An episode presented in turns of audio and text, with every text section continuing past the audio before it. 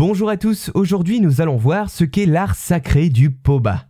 Il existe dans le monde de multiples formes d'art qui sont accompagnées de rites religieux, et l'art du Poba en fait partie. Le Poba, c'est un art traditionnel religieux réalisé par les habitants du Népal. Les motifs de cet art considéré comme sacré représentent des sujets bouddhistes et hindous tels que des divinités. Cette tradition remonterait au XIe siècle, conformément à l'âge de la plus ancienne toile Poba découverte et conservée au Los Angeles County Museum.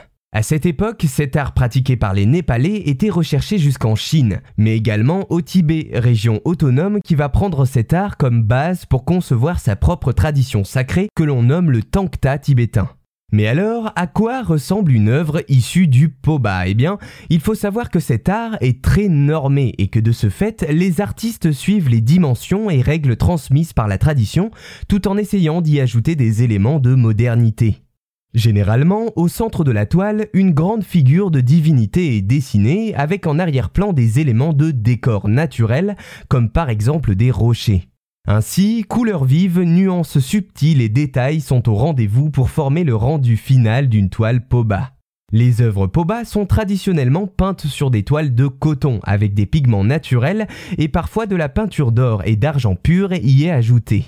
Selon le processus originel, les yeux de la divinité sont peints quand le reste de la toile est terminé pour respecter un rituel que l'on nomme dans la langue népalaise l'ouverture des yeux.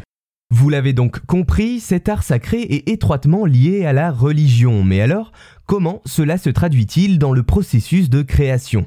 Eh bien, la création d'œuvres Poba est accompagnée par l'accomplissement de rituels ancestraux de purification. Je m'explique. Avant de se mettre à l'œuvre, les artistes encore actuellement doivent se raser la tête et se couper court les ongles. La toile doit être bénie par un prêtre bouddhiste qui choisit également le meilleur jour pour voir naître la peinture. Ensuite, l'artiste doit peindre de bonne heure, jeûner toute la journée pour pouvoir réaliser la toile et ne pourra manger que le soir en suivant un régime qui bannit certains aliments. Bien que la pratique Poba soit encore aujourd'hui courante au Népal, le rituel d'ascèse qui englobe la conception de la toile tend à disparaître. Pour Rajan Shakya, fondateur du musée d'art népalais de Katmandou, je le cite, c'est ce qui rend l'art Poba unique et précieux. Selon lui, il faut ainsi faire connaître cet art, mais également la dimension spirituelle qui l'entoure, pour que les générations suivantes puissent le transmettre à leur tour. Ainsi, la peinture Poba se veut être un mélange entre l'art lui-même et le processus de création, entre l'objet d'art et la condition de l'artiste. Les maîtres Poba doivent se purifier pour garantir le caractère sacré de leur œuvre comme un processus de méditation en soi.